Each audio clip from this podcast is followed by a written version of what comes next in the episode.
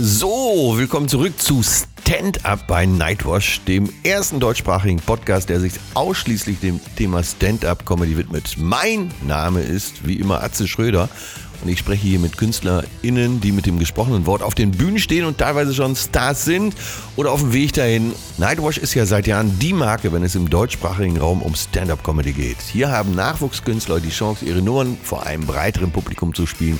Und viele der heute sehr erfolgreichen Stand-Upper kehren gerne immer wieder auf diese Bühne zurück.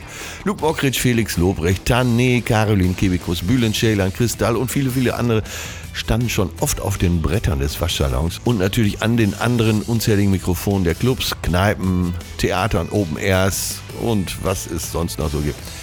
Ich möchte hier im Gespräch mit verschiedenen Stand-Uppern wissen, wie war ihr Weg auf die Bühne? Was treibt sie an? Wie kommt man auf so eine schräge Idee? Wie entstehen die Nummern? Was macht Spaß an einem Job? Und wie bescheuert muss man sein, um sich einem Publikum auszuliefern? Ja, vielleicht sogar, wo liegen die Ängste? In unserer heutigen Folge habe ich vielleicht den vielseitigsten der Branche zu Gast und das ist kein geringerer als Luke Mockridge. Ja, Luke Mockridge ist mehr als ein Stand-Up, er ist Entertainer und zwar in bester Form. Wer ihn schon mal live gesehen hat, er spielt ja mittlerweile die ganz großen Hallen, teilweise auch mehrere Tage nacheinander in derselben Stadt, steht äh, mit der Band auf der Bühne. Teilweise haben seine Shows die Anmutung eines Oasis-Konzerts, mindestens. Und ja, wenn ihr es noch nicht gesehen habt, dann holt das mal dringend nach, wenn es wieder geht. Und ich kann euch echt versprechen, das wird eine interessante Nummer heute. Ein echtes Fachgespräch. Luke ist ein schlauer Kerl und er ist vielleicht einer der wenigen, die alle Facetten dieser wunderbaren Kunst der Unterhaltung kennen. Ja, mit einem riesen, riesen, riesen Vergnügen und auch Spaß im Gespräch. Hier für euch Luke Mockridge. Und er ist jetzt hier, ich habe es mir aufgeschrieben, Comedian. Ich habe extra eine Unterscheidung gemacht. Comedian, Stand-up-Comedian. Oh, okay. Musiker, Sänger, Entertainer, Autor. Ja, ich habe ein Buch geschrieben. Für Wikipedia reicht das als Autor. Okay, gut. Ja. Worum geht es in dem Buch? Um Schule. Ich habe so ein Schulbuch. Ich hatte diese eine Schulnummer, ähm, wo ich den Klassenspiegel ähm, so ein bisschen filetiert habe, gesagt, was für, eine, was für ein Folterinstrument das doch war. Ja. Dass man immer alle Noten, bevor die Arbeiten zurückkamen, 1, 2, 3, 4, 5, 6 und wie viel es von wie viel gab und dann immer eine 5 und eine 6 und dann gab es immer Showdown zwischen zwei Leuten und ich war immer einer davon. und aufgrund dieser Nummer hat ein Verlag gesagt, schreib doch mal ein Schulbuch. Ah, okay. Warst du da schon berühmt oder war das vorher? Ja, ab wann ist man berühmt? Wenn einen alle kennen. Ja, dann bin ich es immer noch nicht. Also ich habe, glaube ich, irgendwann mal so eine Marktforschung gemacht vor ein paar Jahren und war bei 44 Prozent Wiedererkennung. Das heißt, äh, vor ein paar Jahren, ne? Ja. Ja, vielleicht ist es ein paar mehr, aber ich glaube, also ich sehe dann immer noch den größeren Teil, der mich dann immer noch nicht kennt. Also ich glaube, so, so Gesichter wie Horst Lichter, ähm, Stefan Raab. Lange dabei, ne? Thomas Gottschalk, das sind Leute, die du einfach immer erkennst. Der Test war immer bei mir in der Straße, alte Nachbarschaft. Äh, wenn ich da frage, Luke Mockridge, dann äh, wissen auch die ja, ich bin ja schon einer von den Älteren. Dann wissen wir Ältere auch, wer du bist. Ist das so, ja? Ja, ja, ja, das ist immer der gute Alltagstest. Also wenn die jemanden kennen, also selbst die haben jetzt schon was von äh, Greta Thunberg und, äh, und Luke Mockridge gehört. Luke Mockridge, die den beiden Powerfrauen des 21. Siehst du, das habe ich noch äh, vergessen hier, Klimakämpfer. Nee, aber äh, Autor meinte ich, äh, schreibst du deine Sachen selbst? Ach so, ja, das, ähm, das geht für mich einher mit Comedian. Also Menschen, die ihre Sachen nicht komplett selber schreiben. Ich finde, man hört das immer. Ja. Äh, sonst würde es ja auch funktionieren, einem guten Schauspieler eine Stand-up-Nummer zu schreiben. Und das ist immer ganz schlimm. Und das Schauspieler sagen, das klappt einfach nicht. Also ich, selbst als ich mit 12, 13 Jahren Quatsch Comedy Club gesehen habe und ähm, Stimmt. dann ist immer ein Schauspieler, dessen Name, äh, weiß jetzt nicht, ob wir den nennen dürfen, aber der ist so in der Staffel so Meinst eins. du Ingolf Lück? Ja, nee. äh, wer war's denn? Stefan Bauer? Ach, der ist Schauspieler? Ja. Der hatte okay. immer mal wieder Auftritte bei, beim Quatsch Comedy Club. Und da hat man einfach gespürt, das ist, das ist Papier, wie meine Eltern immer zu sagen pflegen. Ja, du hörst es auf jeden Fall rascheln. Und äh, genau. ja, ich glaube, es hat wirklich noch nie funktioniert. Was glaubst du, was der Grund dafür ist? Ja, Schauspieler spielen und Comedians sind. Um es mal. Also meine Beobachtung ist, dass äh, Schauspieler, nee, das Comedians, um es mal andersrum aufzuzählen, sich das Herz rausreißen, um die Lacher zu kriegen, um den Applaus zu kriegen. Und gerade gute Schauspieler sind ja nicht gewohnt, sich den Applaus zu holen, sondern ja. die machen ihre Arbeit möglichst gut Und äh, alle anderen, die so ein bisschen nach Applaus gieren, das sind ja dann die Knallchargen. Ne? Und das ist ja sehr verpönt, äh, im Theater sich den Applaus so richtig zu holen. Und wir Stimmt, sind ja. das ist anbiedernd, ne? Ja, und wir sind ja so, wir äh, springen ja über die Bühnenkante und eventuell ins Publikum, um da irgendwie den Lacher zu kriegen. Und ich glaube, da liegt so ein bisschen. Ne? Herz ist ein gutes Stichwort. Ich hatte ähm, 2011 ein Praktikum, ne, nicht ein Praktikum, 400 Euro Job bei Brainpool, der Produktionsfirma, die äh, TV Total macht, aber auch die Wochenshow. Und es gab mal einen sechswöchigen Relaunch der Wochenshow in Sat 1 mit Caroline Kebekus, mit äh, Ingo Flück, Matze Knob, Axel Stein. Das hat überhaupt nicht funktioniert. Und da war ich der Sichter. Sichter heißt, ich musste mir so Ups die Pannenshow-Videos angucken und aktuelle Bezüge dazu bauen. Also wirklich, wie Leute irgendwie mit der Schubkarre umfallen und dann, oh, da, genauso läuft's bei der FDP aber auch. Und dann Also da hast du da schon geschrieben. da habe ich geschrieben auf 400 Euro Basis und da war ein ähm, sehr, sehr bekannter Comedy-Autor, Lutz Birkner. Ja. Der war so ein bisschen mein, mein Chef und der hat mich mit der knallharten Welt des Fernsehens äh, konfrontiert und der hat zu mir gesagt, ich finde es gut, was du machst, weil da hatte ich schon so erste Auftritte bei Nightwatch, weil du hast Herz und es gibt in der Comedy gibt es Leute mit dem Handwerkskasten und es gibt Leute mit Herz. Und dann hat Ja. er, ähm, hab ich gesagt, ja, wer hat für dich Herz? Und dann hat er natürlich Caroline Kebekus auf, äh, Ja, ja. aufgezählt. Dich hat er aufgezählt ähm, und mich dann auch. Und dann hat er auch die Handwerker aufgezählt. War das denn so ein äh, Plan, dass du äh, gesagt hast, ich mache jetzt Praktikum, ich fummel mich da ins Fernsehgeschäft und stehe irgendwann vor der Kamera? Oder war das auch eine Option, äh, im Hintergrund zu bleiben? Ich glaube, ich wollte mir alles auf, aufhalten und fand diese Welt sehr faszinierend. Ich habe äh, immer schon Comedy konsumiert und fand das immer, immer toll und habe es dann auch angefangen, also wenn aus Konsum Analyse wird. Also wenn Ja. du äh, Comedy-Shows und Filme siehst und anfängst drüber nachzudenken, was hätte ich anders gemacht, wie hätte ich auf eine Frage in einer Talkshow geantwortet. Also du fängst an, in die Analyse zu gehen, dann weißt du, dass du mehr bist als einfach nur ein Konsument von dem, was du da siehst. Äh, was waren denn so Vorbilder? Äh, sollte es sofort Stand-up-Comedy sein oder eben auch Sketch-Comedy? Nee, die ersten Helden waren so Amis. Also ich bin ja durch meinen kanadischen Vater und durch viele Aufenthalte in Kanada sehr nordamerikanisch sozialisiert. Deswegen kannte ich viele amerikanische Comedians, bevor es YouTube gab. Also Ja. Dane Cook, ich weiß nicht, ob du den Dane kennst. Cook war der Erste, der die groß, ganz großen Namen Genau, war der erste hat, ne? Popstar. Ich muss So. mir direkt nochmal, ich habe heute noch den Namen gesucht. Dane Cook. Was macht er heute? Äh, Instagram und äh, führt seine sehr, sehr junge Freundin spazieren. Ist ein bisschen schlecht gebotoxt und äh, Oh, die Abteilung.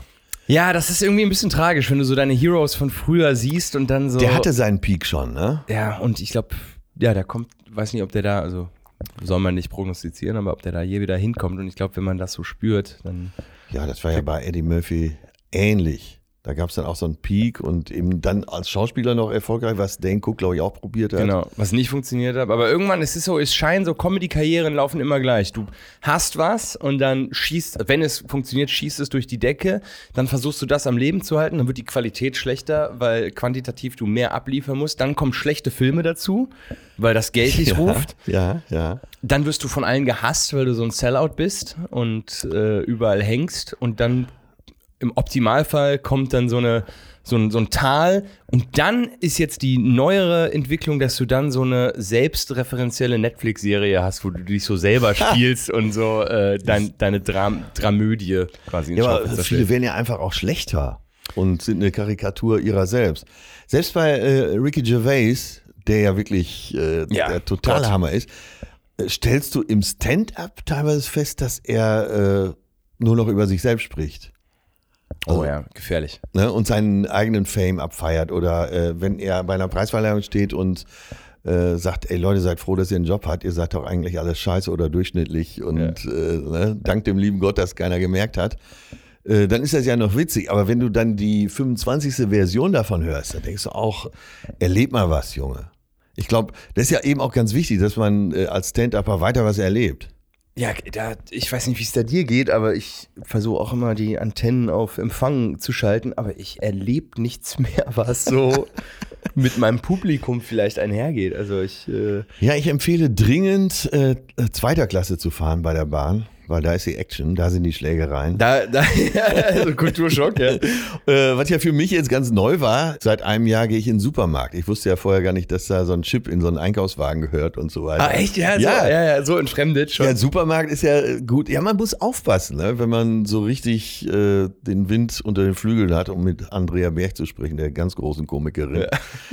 Dann äh, ist die Erlebniswelt schon ein bisschen eingeschränkt. Ne? Ich glaube auch, dass je erfolgreicher man wird, gerade als Comedian, desto schlechter wirst du, weil die Leute sich auch schon automatisch freuen, wenn du da bist und dann braucht es immer weniger, um die Leute zum Lachen zu bringen, weil eine ganz andere Erwartungshaltung ist. stimmt. Als wir angefangen haben. Rock'n'Roll! Ja, genau.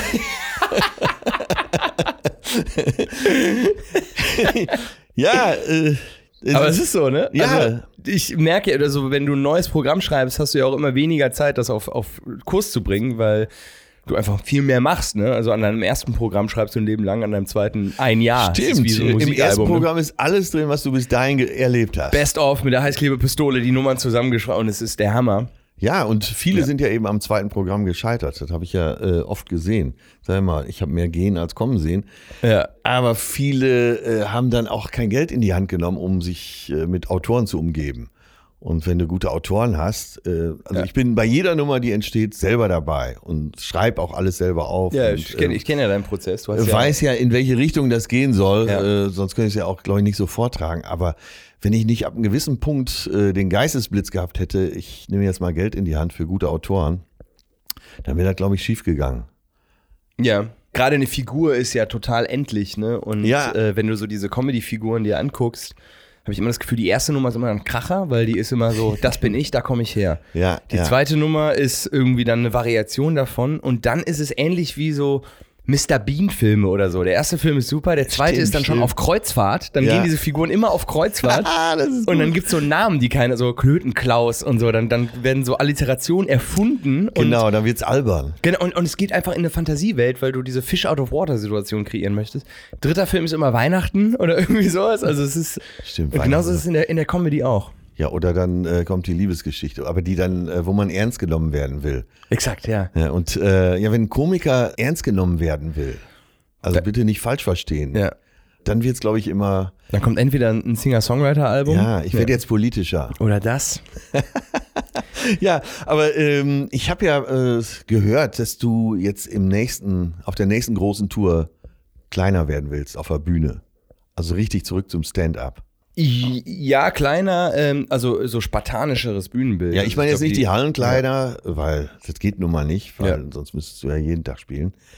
Aber du willst richtig Stand-up wieder machen. Also ich, äh, Ja. äh, ich habe überlegt, als ich mir eben so ein paar Notizen gemacht habe vor dem Gespräch. Also bisher habe ich dich, klar habe ich dich auch als äh, guten Stand-Upper gesehen, aber du bist halt eher auch Entertainer. Ne? Auf deiner Tour, du äh, singst, Ja. du spielst teilweise sogar mit Band. Äh, großer Teil, klar, ist immer noch Stand-up, äh, aber auch wenn es um die 90er geht und du sitzt am Klavier und sagst, mit diesen vier Harmonien Ja. kann man äh, 90 Prozent der Popmusik spielen, Ja. äh, das ist ja mehr als Stand-up. Und das wollte ich eigentlich immer sein. Also äh, so diese sehr boheme Berliner Szene, die so sich äh, aus irgendeinem Grund auf die Fahne geschrieben hat, Stand-up-Comedy in Deutschland so. zu retten. Ah, geil. Ja, also ich krieg dann immer so manchmal den Vorwurf, so du bist kein Stand-up-Comedy, du bist keiner von uns. Und dann, wo ich so, ja, wollte ich auch nie sein. Also ich habe da gar kein Interesse. Ich, ich wollte immer mich absetzen auch von den anderen. Und hab gesagt, Ja. ich pack einfach alles in diese Show rein und Warum auch äh, nicht? Ja, ich will ja Leute begeistern. Ja. Warum mich jetzt künstlich in so einen abgesperrten nur ein Teil bedienen, wenn man doch äh, Spaß daran hat ähm, und das Publikum auch Spaß daran hat, mehr zu erleben. Ja, aber trifft dich sowas, wenn äh, Leute sagen, ja, komm, Luke, ey, du bist jetzt einfach, du bist einfach Mainstream-Entertainer. Ich würde lügen, wenn ich nicht sagen würde, dass es irgendwo dann doch was trifft. Aber mich trifft dann das mehr. Mich trifft es mehr, dass es mich trifft. Ja, also Weißt du du? wunderst dich da über dich selbst. Ja. Ja.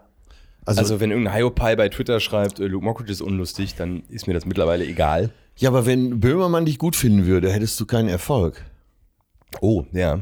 Äh, also- also jetzt stellvertretend Ja, für, für diese- für äh, die, für den erhobenen Zeigefinger. Ja, aber ich glaube, wenn auch Böhmermann Erfolg hätte, dann hätte er auch keinen Erfolg mehr.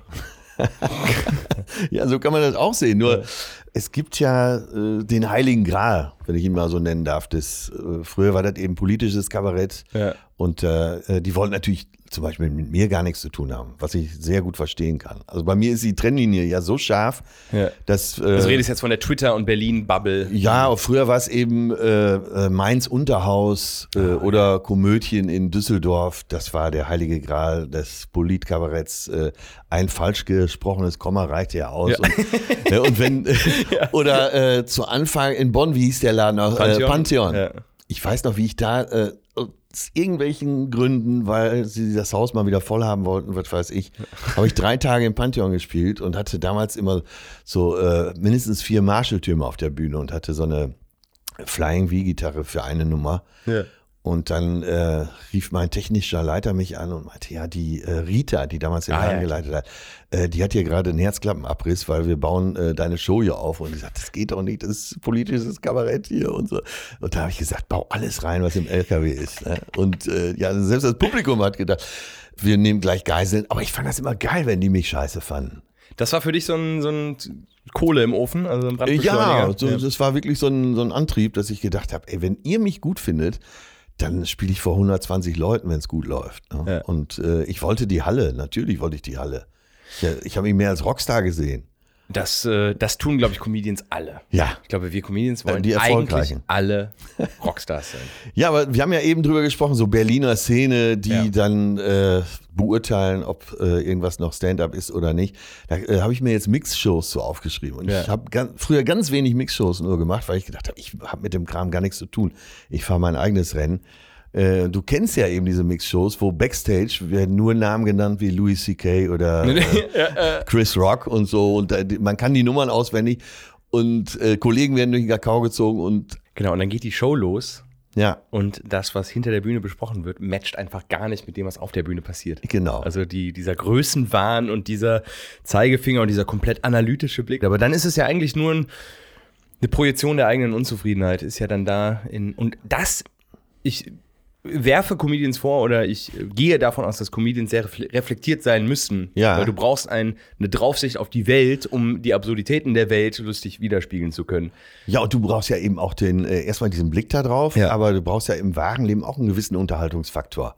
Ja, und den dann, also wenn dann beides nicht auf dich selber Ja. drauf zu münzen ist, dass du weder unterhaltsam bist, noch dich selber reflektieren kannst, dann bist du faktisch im falschen Beruf. Wenn Ja, du einfach nur zehn. YouTube-Videos gesehen hast. Ich fand das bei, bei Nightwash als, äh, um jetzt mal den Bogen zu dem Namen der Sendung, guck mal, Ja, sieht man mal, dass ich in ins der, Rollen. In der Frank-Elsner Moderationsschule. Ja, natürlich. Nicht wahr? Ja, du warst ja, einer der großen Moderatoren von Nightwash. Ja. Ja, ja, wenn du bei Nightwash äh, fünf Minuten Auftritte immer hattest im Waschsalon. Ja. Und dann kamen so Newcomer-Comedians auf die Bühne mit so, einem, mit so einer Flasche Wasser, die sie dann abgestellt haben. Ach so, um Weil sie das irgendwo auf YouTube bei einem Ami-Comedian gesehen haben. Da kamen die mit einer Flasche Wasser hoch, haben die hingestellt, haben fünf, fünf Minuten gespielt und haben diese ungeöffnete Flasche Wasser wieder mitgenommen. Weil sie es einfach, weil die einem Bild entsprechen wollten. Das fand ich ja, sehr. oder dies, äh, also okay, bei Ingmar Stadelmann haut's ja voll hin. Der ist für mich wirklich ein ganz toller Stand-Upper. Ingmar ist der Kracher, ja. Ne? Absoluter Hammer. Und er hält sich ja immer am Mikrostativ fest. Ja. Und das war für mich lange äh, ein sicheres Zeichen, dass der Vortragende schlecht ist. Also Ja. äh, Ingmar ist echt die einzige Ausnahme, die ich kenne. Thomas Hermanns, der äh, auch nach eigenen Worten kein Stand-Upper ist, kein Komiker ist, sondern da irgendwie nur reingerutscht, hat sich früher bei äh, Quatsch Comedy Club auch immer festgehalten. Und ich habe immer gedacht, ey, sag mal, äh, stell dich doch mal vernünftig hin. Das Ja. lernst du als Schauspieler als erstes vernünftiger Stand und äh, wenn du äh, deinen dritten Punkt brauchst, das ist ja nur äh, eine Unsicherheit. Und deswegen, und so ist die Festhalten, Flasche ja auch. Du hast irgendwo gesehen, äh, du musst mit einer Flasche auf die Bühne gehen, weil äh, Louis C.K. das auch macht. Äh, dadurch bist du eben noch nicht Louis C.K.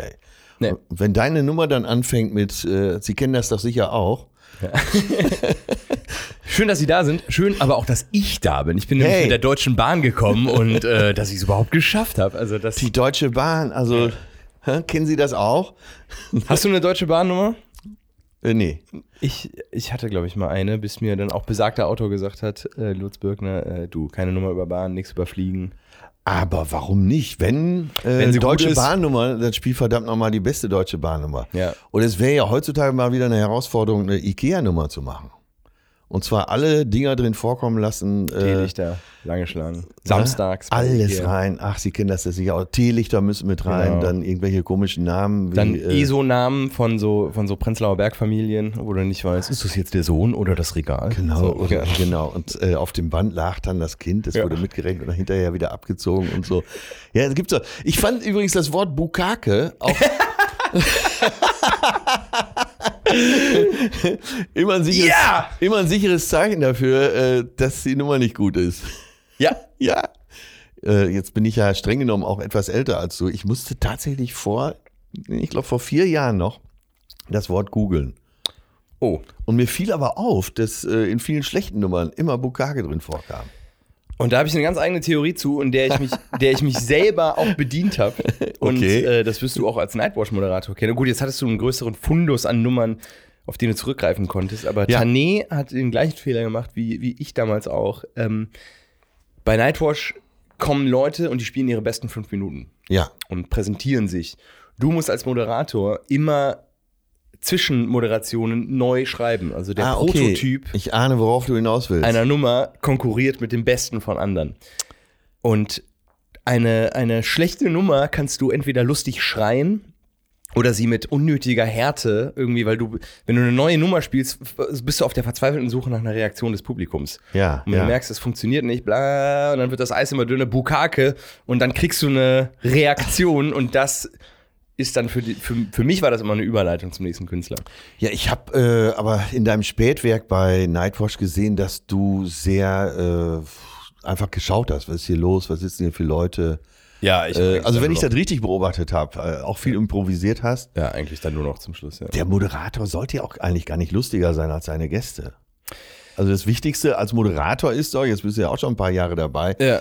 Dass du ein guter Gastgeber bist und deine Gäste glänzen lässt und den, äh, den roten Teppich ausrollst. Oder siehst du das anders? Ähm, das habe ich mit Anfang 20 nicht so gesehen, weil ich immer dachte, so, ich baller die jetzt hier alle weg. Ja, ja. Ich muss die einfach alle wegballern. Du wolltest dass, Bayern München sein. Dass die, genau, dass die nur über mich reden. Und Ja. äh, ja aber im, im Wortstamm kommt Moderator ja von moderat. Genau.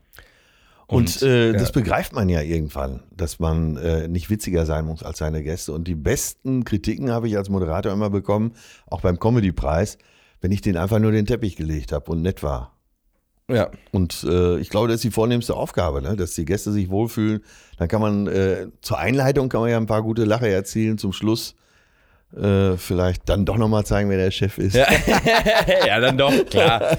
Ja, ich finde, ein Moderator, die, ein guter Moderator ist wie so ein guter Schnitt beim Film, ist, wenn du ihn nicht merkst. Ja. Also, ich finde, wie gut Thomas Gottschalk als Ja, Moderator ist, hast, Wahnsinn. hast du nach Wetten das gemerkt, ja. weil der kam raus. Live, äh, Böblingen, irgendein so ein Flugzeughanger. Es kommt immer Böbling.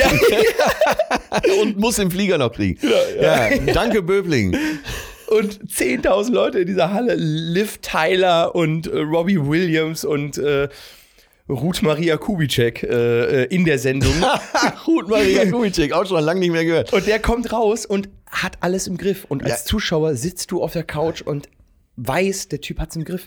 Es Ja, aber das ist eben auch sein. Naturtalent. Ja. Ich glaube nicht, dass er sich einen großen Kopf darum macht. Ja, aber das ist sein Talent. Das Genau. macht ihn outstanding. Und ja. er ist der Zirkusdirektor, der den größten Zirkus zusammenhalten kann. Begrüßt nebenbei nochmal eben den Intendanten vom ZDF vorne in der ersten Reihe Genau. und äh, die Bürgermeisterin von Tübingen. Genau, ja. Äh, und Gruß an den Gatten, der gerade im Krankenhaus liegt. Genau. Und, äh, ihm ist es dann aber auch scheißegal, ob da äh, neben dann Liv Tyler sitzt oder der Hausmeister, äh, weil er sie alle gleich behandelt.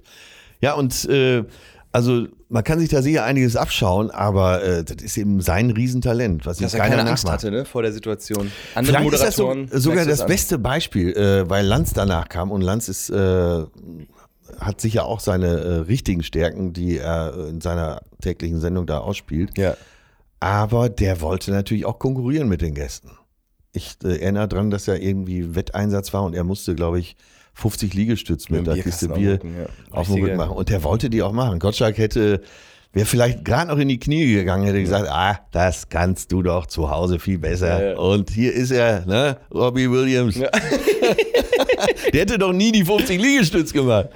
Nee, aber ich glaube, das ist dann, das ist dann so eine, das ist dann so eine Redaktionsidee. Ne? Dann sitzt du da am Tisch und sagst so, was können wir anders machen? Ja, guck mal, der Markus ist ja so viel physischer als der Tommy und da, da wollen wir dann eine Stärke ins Schaufenster stellen. Genau. Du spielst ja auch ab und zu Klavier und begleitest die Leute. Das haben wir am Anfang ja auch da gemacht. Ja. Und äh, wo du gerade sagst, Redaktionsidee, ich war ja derjenige, der Tom Hanks die Katzenmütze aufgesetzt hat. Jetzt kommt. Ja. Jetzt wird's interessant. Und das war natürlich, äh, Lanz musste die ganze Nummer ausbaden, aber Ja, das war ja nicht seine Idee. So, ich habe dann immer hinterher äh, der Presse versucht zu verkaufen, äh, dass es eine Wette mit meinen Kumpels war. Wie Tom Hanks ist in der Sendung, wetten, du schaffst ja nicht, äh, schaffst es nicht, dem eine Katzenmütze aufzusetzen. Ach, du warst ja richtig Sidekick, ne? Im Wechsel mit Cindy, ne? Ja, ich war oft da. Ne? Ich war eigentlich nicht Sidekick, aber äh, wenn jemand dann ausfiel, dann wurde doch ich wieder angerufen. Ja äh, und Cindy war eigentlich Sidekick. Ja. Dann hatte Cindy aber irgendeine falsche Bewegung gemacht und den Rücken wieder kaputt. Dann, Dann äh, musste ich diesen Anzug wieder anziehen und saß dann plötzlich wie neben äh, Hal Berry auf dem Sofa. Und äh, naja, und am Anfang war die Redaktion, äh, wie du gerade schon richtig erkannt hast, sehr ambitioniert. Ja. Und ähm, Ja, eigentlich hätte ich die ganze Scheiße abkriegen müssen für diese Katzenmütze. Äh, aber, Aber das, ist ja das ist ja ein legendäres Bild, dass du das verursacht hast. Ja, äh, wie gesagt, war nicht meine Idee. Ich musste nur durchführen. Ich war der Henker sozusagen. Aber Tom Hanks selber war auch gar nicht so empört. Äh, Nee. Der hat nur in seiner äh, coolen, ironischen Art darüber gesprochen in der Pressekonferenz und hat gesagt, es war alles so, es war so abscheulich und es war, deutsches Fernsehen ist so boring. Äh, Ja. Und dann haben die das alle fleißig aufgeschrieben. Aber er hat sich einfach nur lustig gemacht. Ne, Ich meine, der Typ ist ja auch Stand-Up-Komiker Der ist, gewesen. der, ist er, ist er so, ja? ja, der ist ja so reingestartet. Ja, Äh, viele, ne? Viele starten ja mit der Stand-up-Comedy und äh, dann wird das eigentlich so ein. Adam Sandler. Der war doch auch. Ja, ja, Okay, den jetzt Schauspieler zu nennen, ist natürlich Ja. auch. ja. Sehr viele schlechte Ich habe mir Robin, William, Robin Williams, ähm, äh, Woody Allen, Ach, ja, siehst du. Ellen DeGeneres. äh, übrigens einer der besten Autoren, Comedy-Autoren, die es gibt, ne? Woody Allen. Versuche gerade äh, zu überlegen, das Buch für alle junge Stand-Upperinnen und Stand-Upper, die uns jetzt hören. Es gibt ein Buch, äh, klar, das Standardwerk How to be Funny, even if you're not. Ja. Aber auch von Woody Allen, äh, wie du mir, so ich dir, so du dir, äh, sind so geile äh, Beispiele drin, wie man eine Stand-up-Nummer schreiben kann. Äh, Jim Carrey, Auch Stand-Upper, ja. äh, ist der nicht auch über Saturday Night Live gekommen? Ich glaube ja, ja, über diese Parodien kam der, ne? Da, wir haben ja gerade über Tom Hanks gesprochen. Ich habe mir den Namen nochmal aufgeschrieben, ob du die kennst. Nia Valdalos. Valdalos? Nee. Das ist die, ähm, die My Big Fat Greek Wedding Ah, Hauptrolle gespielt ja, hat. ja. Und die war ja eigentlich Stand-Upperin. Den hat sie auch selber geschrieben, ne. Genau, und das ist ihr Stand-up-Programm gewesen. Ah. Sie hat in Chicago auf der Bühne gestanden und ähm, hat äh, dieses Drehbuch dann aus diesem Programm heraus entwickelt. Von Tam, Tom Hanks produziert. Genau, und seiner Frau. Und die haben die gesehen, die hatte schon 14 Absagen von großen Produktionsfirmen für diesen Film. Tom Hanks und seine Frau waren im Programm in Chicago und äh, haben sich mit der hinter der Bühne getroffen, haben gesagt, wir produzieren es, haben 5 Millionen in die Hand genommen, teurer war der Film nicht. Und eingespielt hat er 380 Millionen. Wird sich gelohnt haben. Äh, also jetzt braucht man nicht direkt einen Taschenrechner. Aber zurück zu Nightwatch. Ja. ja, aber es ist oft so, dass Comedians Comedy oder Stand-up als Mittel zum Zweck und dass die Persönlichkeit äh, heller strahlt als der Job. Das ist schon, Das habe ich, glaube ich, noch nicht richtig verstanden. Dass äh, du, dass, dass, dass der Mensch hinter dem Beruf Stand-up-Comedian ähm, Ah, okay, ja. mehr Aufmerksamkeit kriegt als das, was auf der Bühne passiert. Es gibt Stand-Upper, die wirklich in diesem Handwerk und in diesem Beruf total richtig und, und gut sind. Und dann gibt es Leute, so, okay, die, das als äh, Startrampe benutzen ja, ja. und dann wird der Name quasi, also Die, Die- eben schon, die eben auch Star-Qualitäten haben. Star-Faktor haben, exakt. Ja. Ja. Und Das überstrahlt dann sogar das, was auf der Bühne passiert. Äh, ja, und machen darüber dann eben noch eine größere Karriere, denn Genau. nur als Stand-Upper. Ja, eine Zeit lang war es ja eben so in den USA, entweder äh, hattest du dann irgendwann, wenn du ein Star warst, äh, äh, eine Nightshow Genau. Auch Oh. alles Comedians. Also Ja. die Late-Night-Shows. oder die Hosts. Late-Night-Show oder äh, du hast äh, eine Rolle in oder große Rollen in äh, Filmen oder Serien oder hattest deine eigene Sitcom. Genau. Einfach dein Name drauf. Everybody loves Raymond, Seinfeld. Ja, Seinfeld, Wahnsinn, ne? Ja. Und dann zurück, äh, nochmal wieder auf die Bühnen. Aber äh, kommen wir wieder ins Kleine. Zum- kommen wir wieder zu Nightwatch. Wie war es denn äh, dann, wie war denn dann der St äh, Schritt, dass du Stand-Upper wurdest? Also du, du warst Praktikant eben auch schon bei, Bei Nightwatch. bei Nightwatch? Ich war als erstes war ich Praktikant bei Nightwatch. 2009 habe ich ein. Äh, ich, Und der Auftritt war noch vor Raab? ja, 2011 war ich das erste Mal bei Raab. Also innerhalb von zwei Jahren quasi von Praktikanten. Äh, Ja, und du bist äh, dann Praktikant gewesen bei Nightwash Ja. und hast irgendwann gesagt, lass mich auch mal. Ähm, ja, gar nicht bei Nightwish selber äh, gesagt, lass mich auch mal, sondern auf offenen Bühnen in Köln. Also dann über Nightwash und über dieses Tourleben mit den Nightwash Communities, habe die dann wirklich rumgefahren, habe die Bühne aufgebaut und wirklich Roadie-mäßig äh, alles gemacht. Und dann Lisa Feller kennengelernt, Meltem Kaptan kennengelernt, ähm, Leute, die dann auch meinen Vater kannten und so, okay. ähm, auch mit denen habe ich mich dann immer nett unterhalten und äh, gut verstanden, habe gesagt, ja, ich würde das auch gerne mal probieren, einfach mal probieren. Und dann haben Und dann haben die dir welchen Rat gegeben? Einfach machen, genau. Einfach Das ist kalte wahrscheinlich Wasser springen. genau der Rat, ne? Ja, einfach Stell dich auf eine Bühne. Genau. Und alles, was du dir in den Kopf setzt für einen ersten Auftritt, wird nicht wahr. Und dann, ab dann beginnt dann quasi die Arbeit, weil ich hatte, jeder durchdenkt ja seine oder visualisiert seinen Auftritt. Ihr denkt sogar drüber nach, welches T-Shirt ziehe ich an? Ja, genau. Welche Hose? Ja. Äh, und dann geht das los und du, du äh, stellst dir vor, wie Lachsalven den Raum füllen und dann gehst du erstmal raus und dann funktioniert erstmal gar nichts, weil du nicht weißt, wie das ist, wie wenn du dich an ein, in, ein, in eine Raumschiffkapsel setzt und sagst, jetzt flieg mal.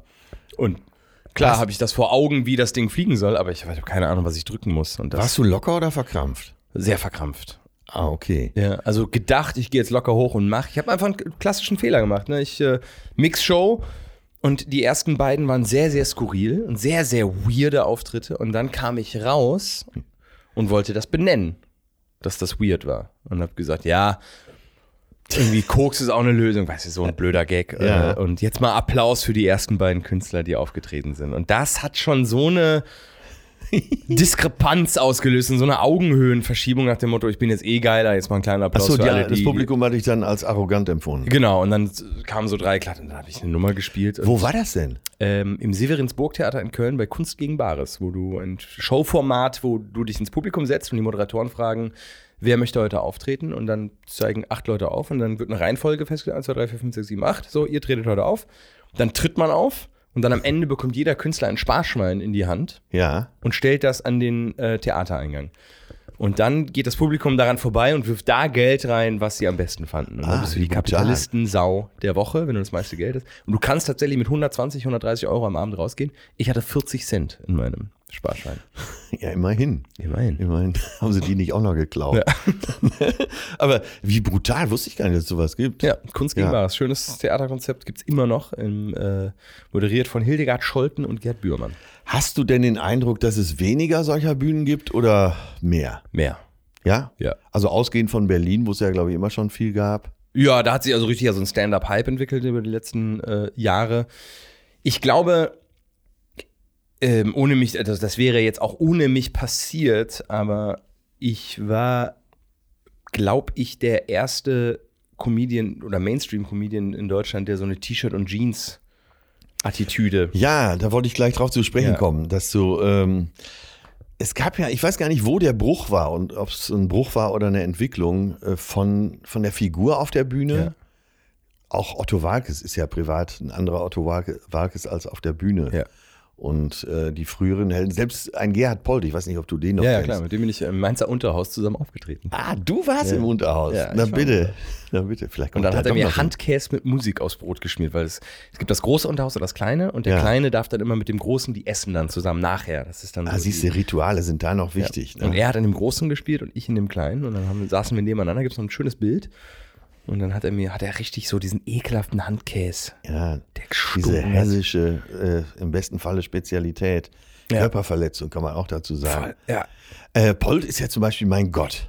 Ja? Absolut, ja. Ja. Aber klar, der ist privat auch anders als auf der Bühne. Nur äh, wer so weit ist, dass er sich auf eine Bühne setzen kann und fünf Minuten gar nichts sagt, hast du das mal gesehen bei ihm? Nee.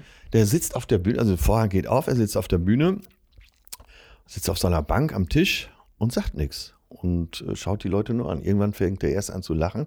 Nach fünf Minuten steht die Hütte Kopf. Und, äh, Wahnsinn. Und Ja. dann sagt er nur, das Erste, was er sagt, ist vielleicht, ja, mei. und dann flippt alles aus. Äh, und er hat ja, der hat ja auch so tolle Sachen gemacht. Ich weiß nicht, ob du noch seine Serie kennst, wie im richtigen Leben. Nee, aber ich habe, glaube ich, ein paar Filme gesehen. Und da ist er ja so bitterböse, der würde heute bei Twitter äh, okay, er selber kennt Twitter gar nicht. Nee, ja. Äh, der hat, glaube ich, nicht mal ein Handy. Ja, der ist sehr analog, ja, das ist. Und ich weiß über Jahrzehnte, was- man konnte ihn auch gar nicht anrufen, wenn man ihn buchen wollte, sondern musste einen Fax schicken, was, was bei ihm, das Faxgerät stand bei ihm zu Hause auf dem Kühlschrank. Und ich bin mir fast sicher, dass er immer noch dieses Fax hat. Einfach Sachen runterfallen und unterm Kühlschrank landen. Ja, und es hat, er hat so diese Lässigkeit, der ist ja völlig aus der Zeit gefallen. Ne? Also, das ist ja der gelebte Anachronismus. Aber das ist ja jetzt komplett konträr zu dem, was du oder wir machen. Ja, aber. Äh, Hast du das denn, dass du manchmal das gut findest, was du dich selber nie trauen würdest oder dass du selber nicht machen würdest und dich dann auch so, dass es auch so ein bisschen weh tut, dass du vielleicht selber nicht das so feiern kannst, was man selber macht? Das kommt schon vor. Also, Ja, ne? äh, wie du gerade angesprochen hast, äh, und darauf wollten wir eigentlich hinaus, die äh, T-Shirt-Jeans-Fraktion auf der Bühne, dass du eigentlich wirklich aus deinem eigenen Leben erzählst, Ja. dass äh, der Look auf der Bühne deckungsgleich ist mit dem äh, im wahren Leben. Also klar wirst du natürlich deine Gags benutzen, aber du erzählst eben aus deinem wahren Leben. Ja. Und äh, ja, speziell bei mir ist es ja so, dass ich da so eine Atze-Welt aufgebaut habe. Und ich, um da jetzt diese Frage zu beantworten, manchmal neidisch bin, dass ich mich nicht irgendwann einfach im T-Shirt und Jeans auf die Bühne gestellt habe, um aus meinem Leben zu erzählen. Ich habe schon den Bedarf, wie sich jetzt bei meinem Podcast rausstellt. Und äh, ja, das finde ich schon geil, wenn man, man kann ja dann auch philosophischer sein. Ja, klar. Und äh, wenn Und dass dir Podcast Spaß macht, das äh, spürt man ja. Du hast, glaube ich, mehr Podcasts als. Du hast Äh, drei Stück. Als ne? Mickey Beisenherz. Ja. Der macht sechs die Woche. Plus Kölner Treff, plus äh, diese Sendung. Plus Facebook. NTV. Ja, Facebook, der Ist ist, ja ja. Facebook. Ja, er ist ist, glaub, äh, irgendwann wird sich herausstellen, dass er Zuckerberg ist. Ja. Mickey ist das so, du gehst ein Saufen und er zwischendurch geht er zur Toilette und dann kannst du eigentlich schon bei Facebook sehen, wie es gerade läuft. Ne? Wahnsinn, ja. Und Instagram und Twitter ja auch noch. Und äh, wir sind ja schon lange Kumpels und auch die anderen Kumpels wussten ja über Jahre gar nicht, was Mickey damit bezweckt. Und jetzt so langsam lichten sich ja die Nebel. Ähm, naja, aber wir haben ja darüber gesprochen, dass man eben äh, das Aber erstmal Grüße an Mickey, ne? Also Mickey ist ja wirklich. Äh, Hammer. Äh, Der hat irgendwie drei Hirnwindungen mehr als andere. Der ist ja. Ja. auch so schlagfertig, aber dann nicht nur schlagfertig, um irgendwas zu sagen, dann kommt er auch so was richtig Druckreifes und Sinnvolles. Also das ist ein Comedy-Autor-Popstar, ne? Und das ist. Ja. Werd äh, das mal. Und feiner Kerl, bester Kumpel. Ja, aber lass uns doch mal darüber reden, dass, dass sich das verändert hat. Dass früher, da habe ich mir eben auch ein paar Namen aufgeschrieben, die Komiker in Deutschland, der eher so Tegmeier, äh, Polt haben wir gerade drüber gesprochen, Otto Wages, Jürgen von der Lippe, äh, Phipps Asmussen, weiß ich gar nicht, wo man den abparken muss. Ähm, wann äh, hat sich das wohl verändert, dass eben äh, man sich so auf die Bühne äh, stellen konnte? Dane Cook war ja zum Beispiel einer dieser Ja. Helden in äh, USA. Ja. Eben typisch. Äh, war auch einer der ersten, die gut aussahen als Komiker. Ja.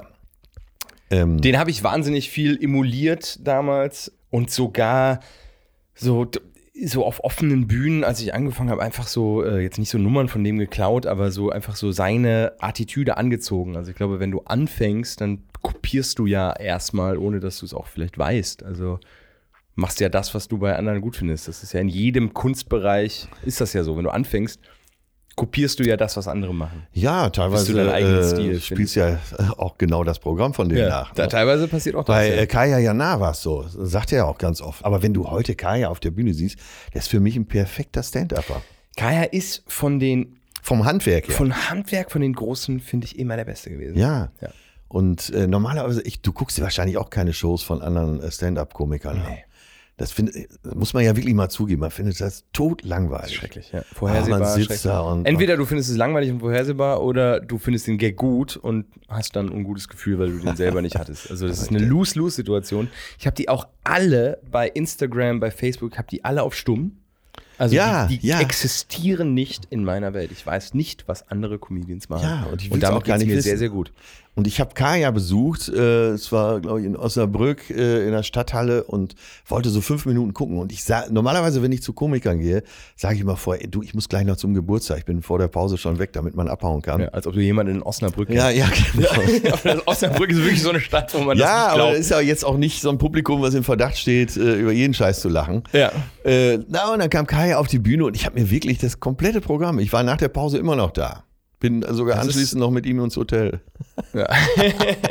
Ja, aber äh, ich fand das einfach so faszinierend gut, Ja. dass ich vielen jungen Komikerinnen und Komikern den Tipp gebe, schau dir mal einen Abend von Kaya Jana an, weil du kannst dir so viel Handwerk da abschauen, wie der in die Dialekte springt, wie er mit Stimmlagen arbeitet. Da hat er ein sensationelles Timing. Der hatte von Anfang an keine Angst vor Pausen, vor Stille. ja. Äh, ja, fand ich schon ziemlich geil. Kaya, wirklich, also diese, die, der, der ist halt wirklich im wahrsten Sinne des Wortes ein Komiker. Ne? Also es Ja. gibt diese, diese Menschen, die einfach diese funny Bones haben Hat er, ne? und einfach, wo jede Zelle lustig ist. Und er hat aber auch aus seinem Leben erzählt. Hat erzählt Ja, von geil, seinen ja. Eltern. Äh, äh, Vater ist, glaube ich, Ägypter, äh, Mutter Türkin.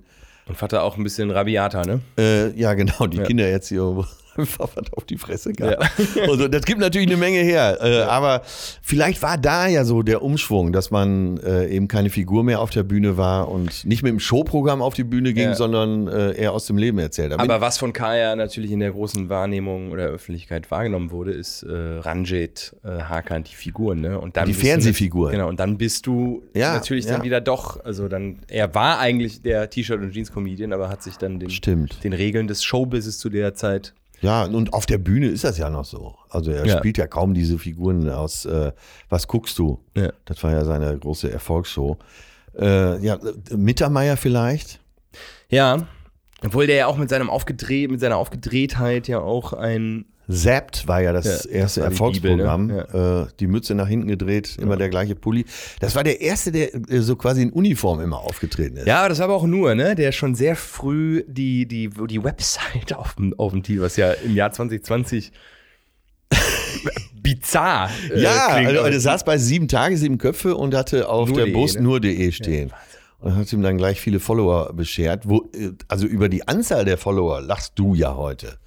Ne, der hatte dann vielleicht 20.000 Follower, was der, was der Hammer war zu der ist Zeit. Ne? ja. Heutzutage 20.000 hat, äh, Bist du Mikroinfluencer ja, 20.000? das hat ja schon äh, eine Oma, die jetzt gerade ihren Einzug ins Altenheim gefilmt, gefilmt hat. Ja, äh, aber was würdest du heute äh, jungen Komikern raten? Wie kommt man, also klar, auftreten, auftreten, auftreten. Äh, wie wichtig ist Instagram? Wie wichtig sind Ich finde, das, das ist alles wichtig, aber wenn ich mir junge Comedians heutzutage angucke und entweder merke ich, dass ich selber äh, jetzt auch älter werde und das gar nicht mehr so ich, also TikTok verstehe ich, aber da bin ich einfach zu alt für. Äh, Oh Gott, ist das schön, wenn du das sagst. Aber wenn ich junge, so 20-jährige Comedians sehe und wie viel Zeit die bei Instagram und so verbringen und wie wichtig die das sehen, dann finde ich schon, dass die, dass man daran sieht, dass die Qualität der Nummer leidet. Also hab erstmal eine geile Nummer, bevor Ja. du eine Online-Präsenz hast. Also eigentlich sollte der Inhalt sollte die Richtung vorgeben und Social Media, äh, die Social Media Performance sollte sich da dranhängen und nicht andersrum. Und das ist, glaube ich, ein, ein Fehler, den viele machen.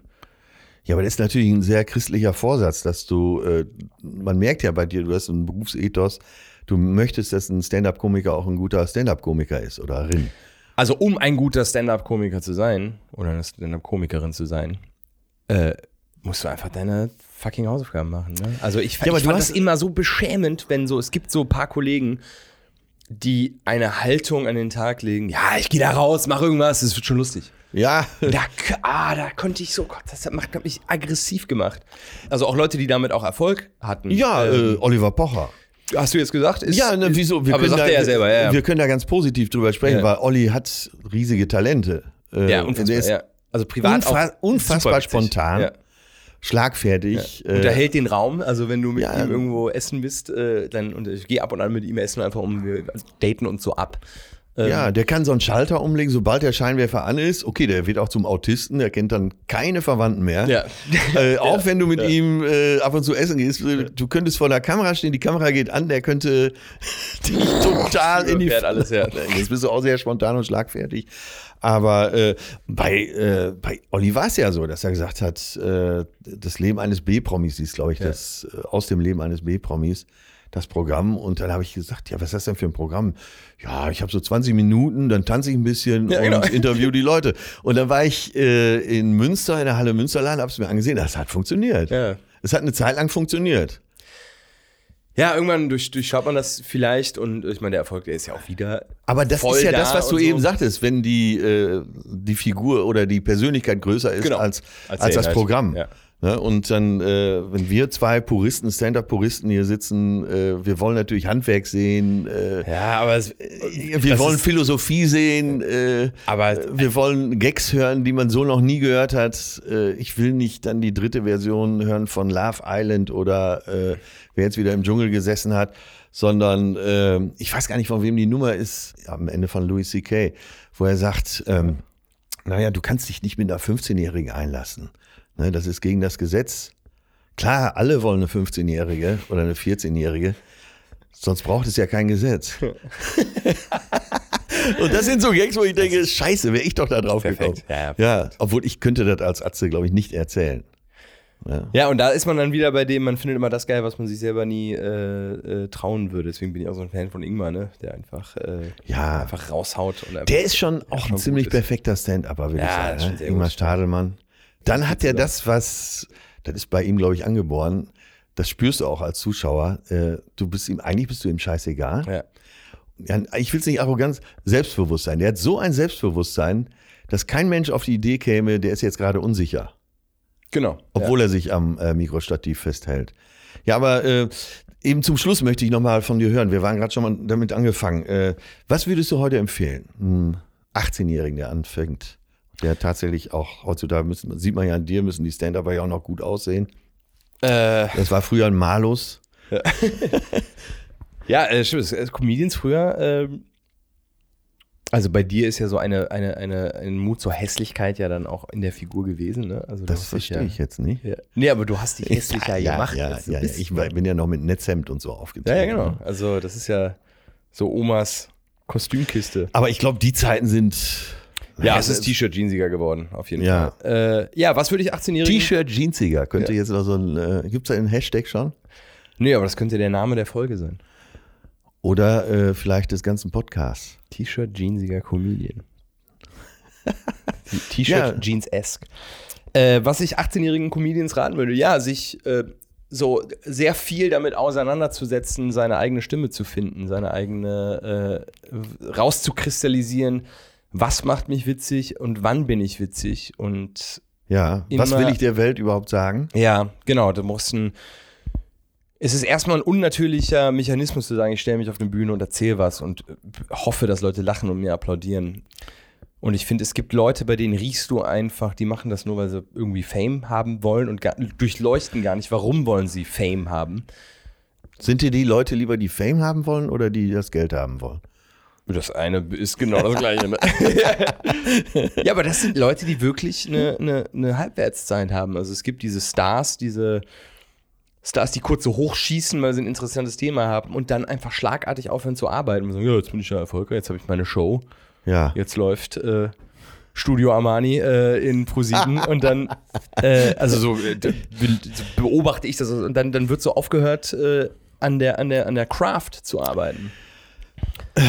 Ja, du hast ja indirekt Enisa jetzt angesprochen, aber ich glaube, den Fehler, den wir gemacht haben bei Enisa, dass wir da eben äh, die reine Stand-Upperin sehen wollen. Und ich glaube, Enisa ist dann letztendlich einfach ein Star und wollte einfach ein Star sein. Und ist, hat eine Star-Qualität, Ja. die einfach nicht von der, die ist ein Star. ja, ich habe noch ein gemeinsames Foto mit Enisa von einer Miss-Show, die ich mal moderiert habe. Ja. Das Beruhigende ist, sie hat damals gewonnen.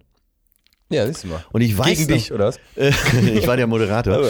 Äh, sonst hätte sie keine Chance gehabt. Nein, aber ich weiß noch, äh, wie, erstmal sie kam rein, die sah tierisch aus, Ja. aber sie hatte auch eine absolute Präsenz. Und die stand auf der Bühne und äh, gleich verblassten alle anderen Teilnehmerinnen und äh, alle wussten, ey, äh, ja, die beißt uns hier so weg. Und sie hatte auch schon die Attitüde, ver, verpisst euch, Bitches. Ja. Fand ich Das gut. hat- und dann, das dann die, wusstest du, aus der wird, ich weiß nicht, was sie irgendwann auf der Bühne machen wird, aber die wird ein Star. Und das äh, ist sie auch bestimmt nach wie vor irgendwo in, auf, äh, auf, den, auf dem Instagram-Kanal. Das läuft ja irgendwie immer. Ich beobachte das nicht, aber ich glaube, dass sie doch sehr, sehr gut davon lebt. Äh, Und es gibt einfach Leute, die diese Star-Qualität haben und äh, das auch bitte machen sollen. Wenn man aber ein erfolgreicher Stand-up-Comedian sein möchte Um und, darauf zu kommen Ja, und, mal und- zu resümieren. und die, diese Kunst auch ernst nimmt, dann muss man glaube ich, seine Seele auch so ein bisschen umgraben und sagen, warum möchte ich das eigentlich? Ich habe mal mit einem, mit einem Kumpel darüber gesprochen. Das ist eine gute Frage. Warum möchte ich das eigentlich? Ja, ich, ich habe mit einem Kumpel darüber gesprochen, der auch jetzt Stand-up-Comedy machen möchte und der macht jetzt so Nummern, so Saufen. Ich komme aus einem kleinen Kaff und mach so, also bedient so diese Sachen, die man so kennt. Und dann sprachen wir über eine Nummer von äh, David Kebekus. Ja. Äh, der Bruder von Caroline Kebekus. Und der über sagte, den ich übrigens sehr lachen kann. Ja, das ist ein guter, guter Comedian, ja. Ja. Und der hat eine Nummer, die hat dieser Kumpel mir erzählt und sagte, ähm, ich sehe, ich werde für Jesus, ich werde oft erkannt Ja. und werde für Jesus gehalten. Weil er so ein bisschen hat diesen Bart und die langen Ja. Haare und jeder kann aussehen wie Jesus. Alles, was man dafür braucht, ist Geduld. Und dann redet er darüber. und das, die Nummer ist, ist sehr, sehr witzig. Und dann habe ich meinen Kumpel gefragt, ja, warum, warum funktioniert die? Weil drunter liegt der, der authentische Wunsch, erkannt zu werden. Aus dem Schatten Ah, okay. der Schwester Ja. Caroline Kebekus rauszugeben und tatsächlich erkannt zu werden. Und der Einzige, und ich will unbedingt erkannt werden, ich will unbedingt auch diesen Spotlight.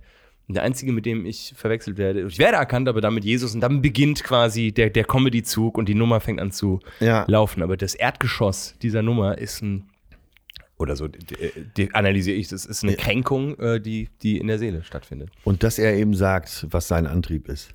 Genau. Ja.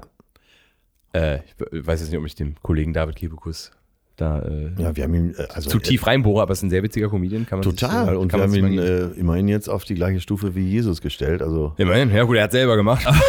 ja, im Zweifel müsste er sich dann auch selber ans Kreuz dübeln. Aber das wird dann vielleicht sehr weit gehen. ja, aber Grüße gehen raus. Ja, wenn die Hallen größer werden, äh, ich würde sagen, die Deko muss ein Kreuz sein. So ist es. Ja. Und äh, wenn der Vorhang aufgeht, hängt er da dran. ja. Das, da müsste man wirklich mit Stativ arbeiten. Hangdown Comedy. Ja.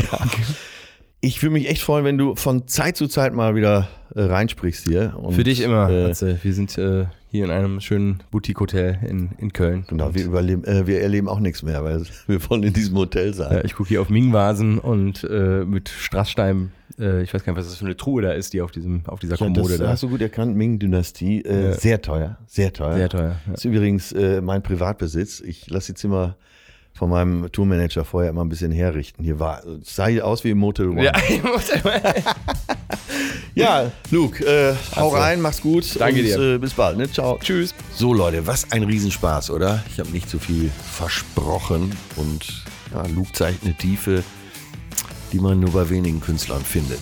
Wenn es euch heute gefallen hat, dann äh, bitte weitersagen. Wenn ihr Kritik habt, schreibt direkt drunter hier unter die Show Notes, wo auch immer. Ähm, natürlich nur positive Kritik. Wenn ihr negative Kritik habt, bitte in eine Tupperdose sprechen und im Nachbargarten vergaben. Äh, vergesst nicht, den Podcast zu abonnieren und das Allerwichtigste, weiterempfehlen. Ich bleib wie immer euer Atze. Bis bald. Ciao.